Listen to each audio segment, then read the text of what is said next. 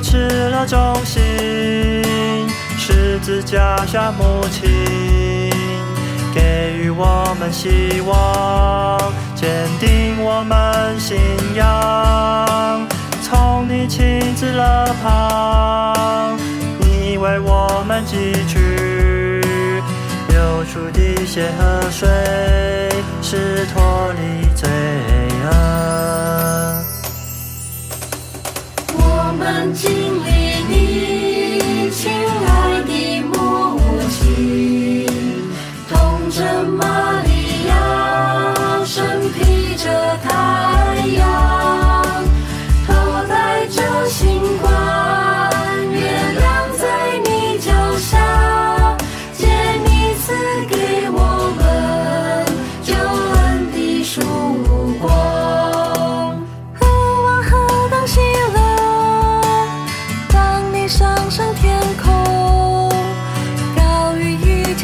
切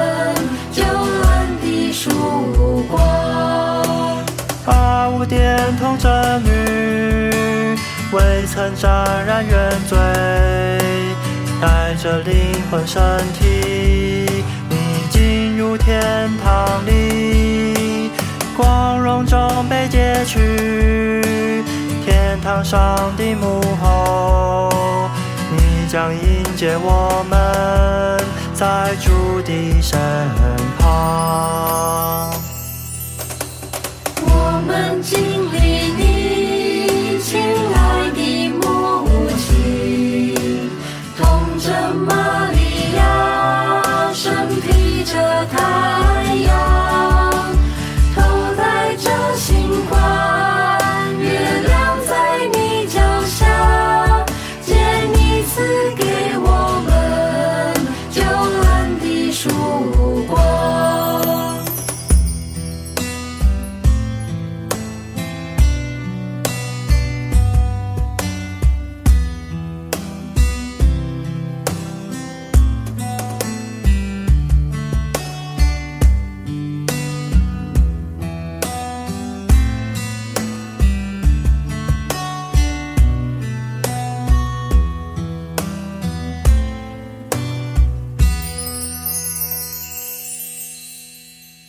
各位主爱的听众朋友，大家好！欢迎各位再度来到多明我的家，我是多明我。在今天的节目中，我想要为大家分享的是，我为主业团网页所录制的一系列有关圣召的文章，其中的第十篇“伟大的事就是爱”，十走向爱的圆满。在今天的内容中，我想要为大家谈的是有关老二哲学、天堂的地位、主耶稣惊人之举，你以后就会明白，迈向自由，浸透在基督的宝血里，感恩圣事的一致性等课题。说实话，我从小就很欣赏老二哲学。虽然我在家里排行是老三，因为和老大、老二是没得争的，所以在我的生活上，还有在学习过程中，以及在工作上，也就是秉持着老二哲学。我所谓的老二哲学，不是说得过且过，或是不努力，而是非常的努力，非常的认真。但是我绝对不会去跟人家争老大。为什么要跟人家争老大呢？真的头破血流。我宁可在旁边慢慢的准备，哪一天老大不在了，或是老大出了问题，老二。就得上场了，就像最近各党派都在推荐总统的候选人，有的人非要当老大，不当老大就气急败坏。其实真的没有必要，每一个人在一个团体里面都很重要的，而且每一个人都是可以被取代的。但是我们在这个团体里面。成为其中的一份子，这就是我们的荣耀。特别是我们能够为国家尽一份心力，不要让我们的国家的经济衰退，还有照顾年轻人及百姓的生活，让我们的国家蒸蒸日上，能够重回四小龙的地位，这才重要。而且更重要的是，不要让我们的股票。变成了币子，还有我们的新台币变成了废纸，这才是最重要的。另外，我想要谈一下在天堂的地位。很多人都在想，如果将来我上了天堂，到底是坐前排还是坐后座？有一个笑话是这样说的：有一个枢机主教，他过世以后升了天堂。当然，博多禄在门口迎接他，而且带他去参观天堂的每一个角落。而这位枢机主教的过世，是因为他和他的司机因为开车过快，所以出了车祸，两个人都一起到了天堂。伯多禄在接待枢机主教的时候，他带领他。了解天堂的环境，他看到了有住宅区、高楼住宅，也有看到集合住宅，而且也有贫民区，当然也有漂亮的别墅区。枢机主教心想：我为教会贡献了那么多，我当然是要住在别墅区了。但是他们到了别墅区之后，博多禄跟他讲说：“哎，枢机主教，不好意思，这一区不是属于您住的地方，您要住在集合住宅区。啊，虽然有点拥挤，但是生活的设施都是很完善的。”后来他们从别墅区回来的时候，突然看到他的司机为什么会在别墅区出入呢？他就很好奇地问博多禄说。那我的司机为什么会住在别墅区呢？博多禄为他解释道：“不好意思，枢机主教，因为你每次在讲道的时候，所有的教友都睡着了，而你的司机他因为你给他的薪资不够，所以他还到外面去赚外快，开大巴士，而且他每次开车的时候。”速度都非常的快，所以在车上的乘客都专心的祈祷，不断的大声诵念玫瑰经，所以他帮助了许多的人回到圣母玛利亚还有主耶稣的身边。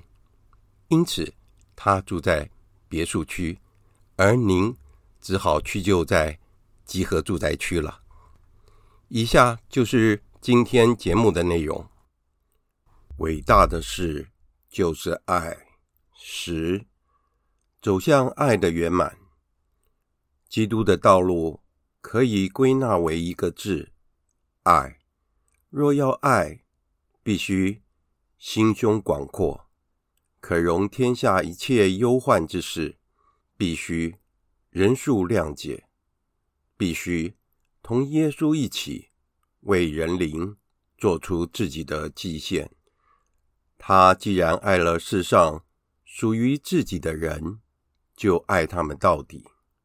圣若望在福音中使用了这两句话。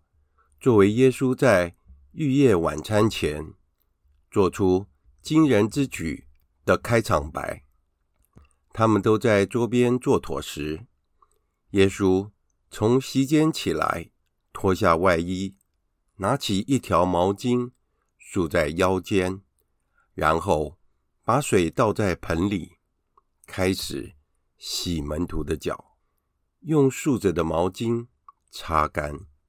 耶稣洗宗徒的脚，那些软弱却被拣选作为教会基石的人们，他们的脚，他们在湖上遇到暴风雨时都很恐惧，他们曾怀疑师傅是否有能力给一大群人东西吃，他们也激烈的争论谁是他王国中的老大，但他们也开始。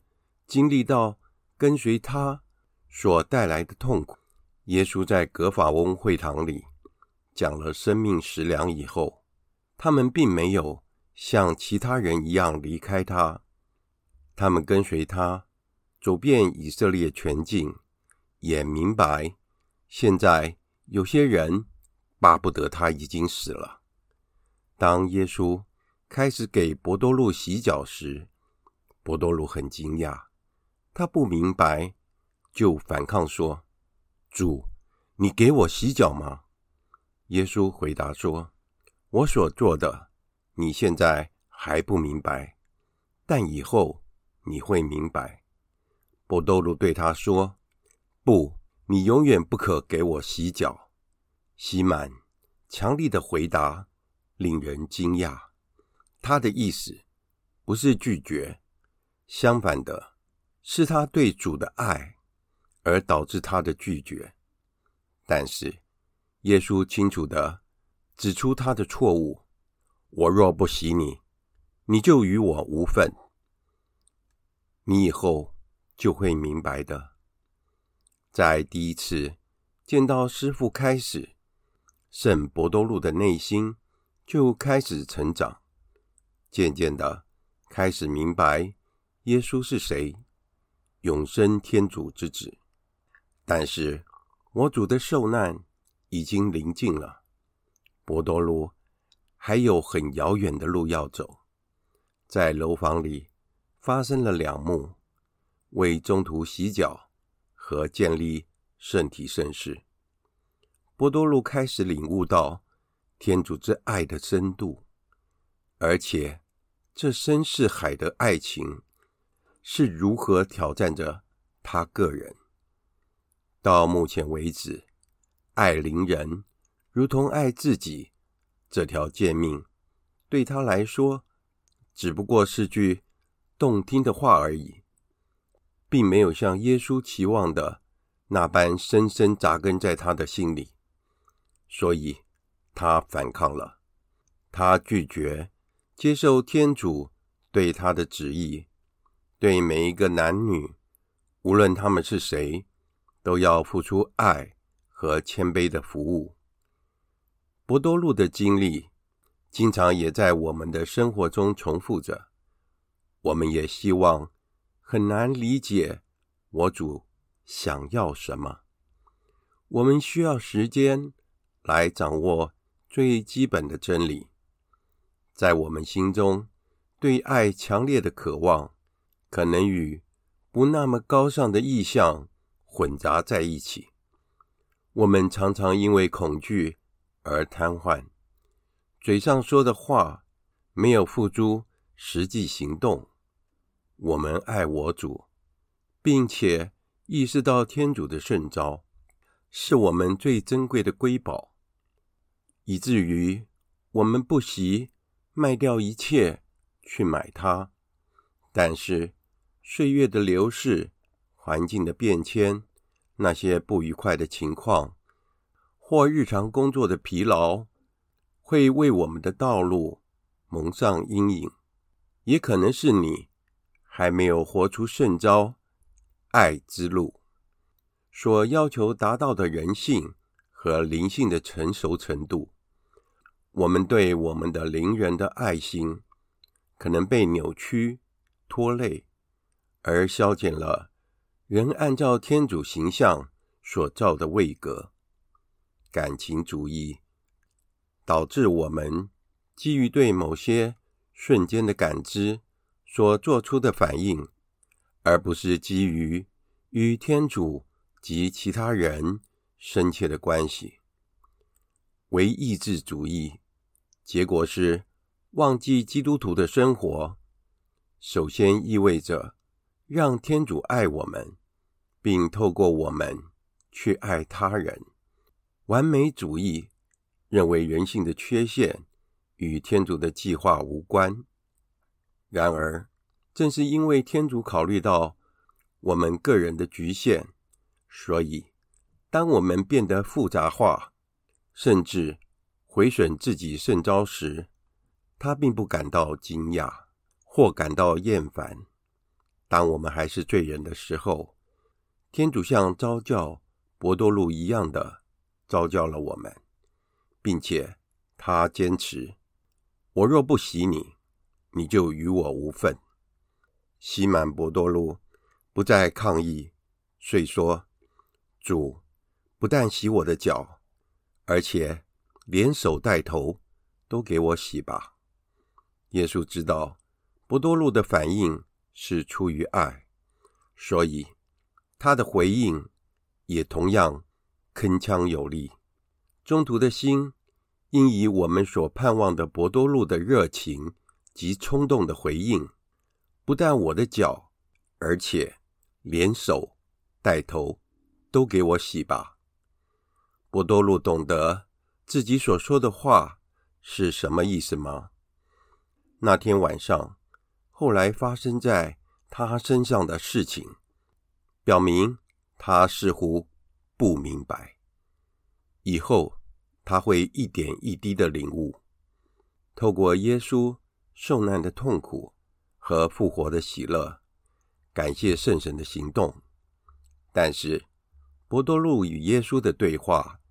也教导了我们，要达到爱的圆满，第一步要去发现耶稣对我们每个人温柔的慈爱，并且认识到，借着纠正我们的错误和痛苦，我们会越来越孝顺他。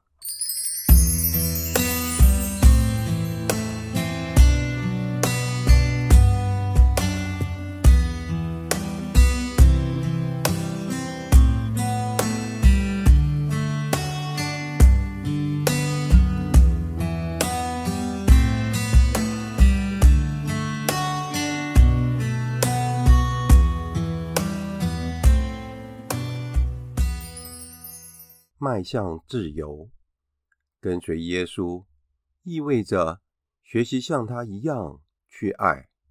这是一条上坡的路，也是一条艰难的路，但是同时也是一条自由的路。我们越自由，我们就越能爱。爱情是苛刻的，凡事包容，凡事相信，凡事盼望。凡事忍耐。当圣施礼华还是一个年轻的神父时，就发现了这条通往自由的上坡路步骤：忍受天主的旨意，顺从天主的旨意，渴望天主的旨意，热爱天主的旨意。迈向自由的最低一步是忍受，它是四个步骤中。最不慷慨的，而且很容易让步给精神上的冷淡，可以说是妥协的某种情况。但是没有借此成长，忍受是因为没得选的，接受命运给了我的，的确，刚毅是苏德之一，也要求我们忍受困境，加以抗拒。但是，这导致了自由的增长，因为一个人掌握并渴求美善，使抗拒变得是值得的。相反的，听天由命，不能掌握任何美好，甚至视它为如此薄弱，以至于无法产生喜悦。有时，即使是在一段时间内，如一个人相当的努力，他能在这种情况下持续下去。但是，当一个人采取长久的逆来顺受的态度时，悲伤就会慢慢的蠕动进入。顺从天主的旨意是个更高的阶段。一个人接受现实。并试着顺应它，但是我们千万不应把这种顺从与一个没有理想、没有梦想或渴望生活的人这种态度混为一谈。相反的，他知道每一个美好的愿望都是取悦天主的现实态度。符合这意义的人能学会。一点一滴的进入天主的思维方式，深信为爱天主的人，凡事都是好的。在顺从天主旨意的过程中，被召叫要升得更高。我们开始渴望天主的旨意。圣施礼华祈祷说：“上主，助佑我，忠于你和顺服你。”就像泥土在陶工的手中一样，这样不是我在生活，而是你，我的爱在我内生活和工作。至于那些没有选择的人和境况，因为我们视他们是好的，所以他们也成为我们渴望的东西。我们决定去选择他们。我的天主，我选择你所愿意的一切。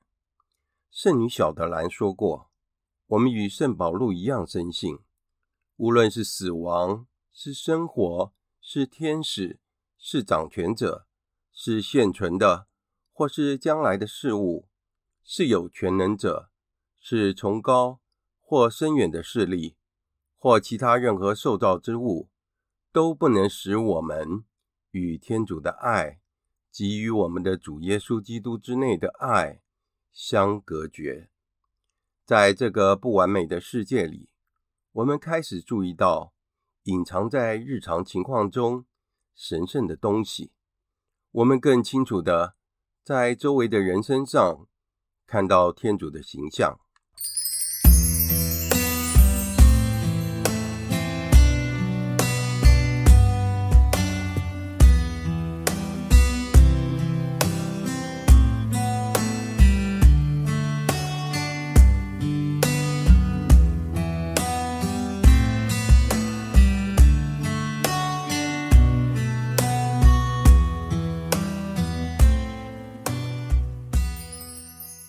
浸透在基督的宝血里，在这个人成长的最后一步是热爱。和圣若望一起，我们进入基督宗教启示的核心。我们认识了且相信了天主对我们所怀的爱。我主在给中途洗脚之后，他告诉他们为什么这样做。我已经给你们立了榜样，他在为他们的新诫命为他们做准备。你们该彼此相爱，如同我爱了你们，你们也该照样彼此相爱。他们需要学习以最大的爱情去爱，甚至做到把自己的生命奉献给别人的地步，正如我主。将要做的，父爱我，因为我舍掉我的性命，为再取回他来，谁也不能夺去我的性命，而是我甘心情愿舍掉他。基督的爱以奉献自我、超越自我、满怀爱心的接受天主对我们每个人的旨意作为标志，这就是热爱天主的旨意的意思。一个喜悦和创造性的肯定，激励我们内心要走出自己。可是矛盾的地方是，这个决定是我们找到自己唯一的途径，因为谁若愿意救自己的性命，必要丧失性命；但是谁若是为了我的缘故，丧失自己的性命，必要获得性命。但是这种爱不等同于在道德上极端的努力，导致一个人性的新层次。新诫命之所以是新。只能来自与基督共荣，住在他内的恩赐。因此，当我主在启示新诫命的时候，也把爱的圣事赐给他的宗徒。从那时起，圣体圣事将成为基督徒生活的中心，并非是一种伦理性的真理，而是一种攸关生死的必要。基督亲手把我们从麦田里摘起来，撒种人用受伤的手掌紧捏着一把麦粒，基督的血沐浴着种子，浸透了种子，然后无主把麦粒随风扬播，使之葬于土中，死而复活，繁荣滋生。我们能奉献出自己，是因为我们的生命。浸透在基督的宝血里，引导我们死于自我，并在我们周围孕育出丰盛的喜乐和平安。我们参与耶稣的牺牲，朝拜他，在圣体圣事中的真实临在，直接导致我们对近人的热爱。因此，我们若不耕耘天主的田园，不忠于舍己为人的神圣使命，不帮助他人认识基督，就难以明了圣体的意义。反之亦然。为了珍惜、热爱圣体，必须追随耶稣基督的道路，必须甘当卖力，死于自己，在生气蓬勃的复活，结出丰硕的果实，结出百倍的果实。感恩圣事的一致性。耶稣在我们中间行走，就如同当年在加里勒亚四处游走一样。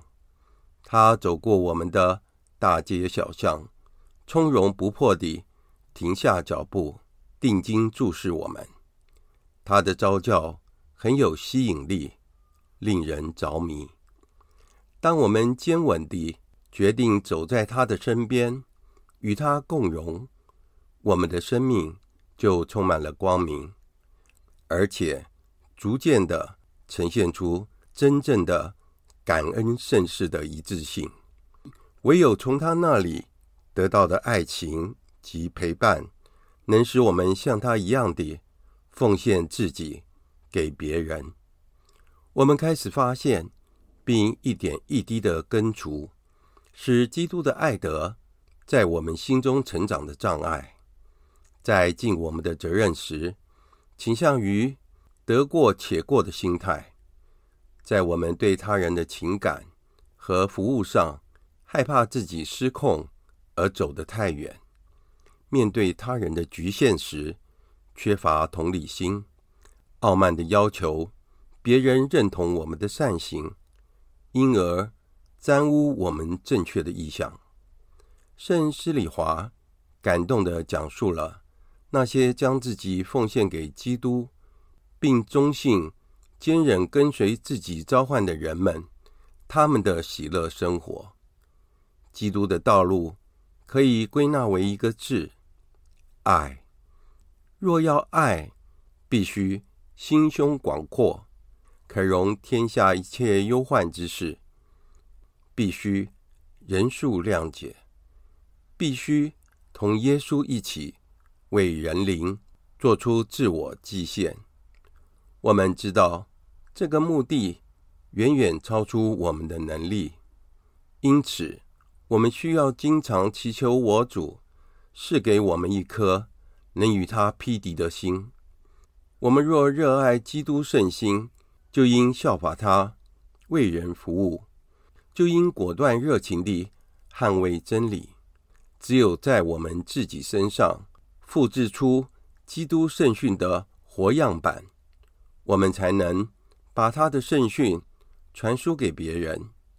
只有亲身体验麦子死于土中的甘苦，我们才能到世界的核心里工作，从内部来感化、改变它，使之收获丰裕。这是忠诚的道路，因为这是大爱的道路，也是幸福的道路。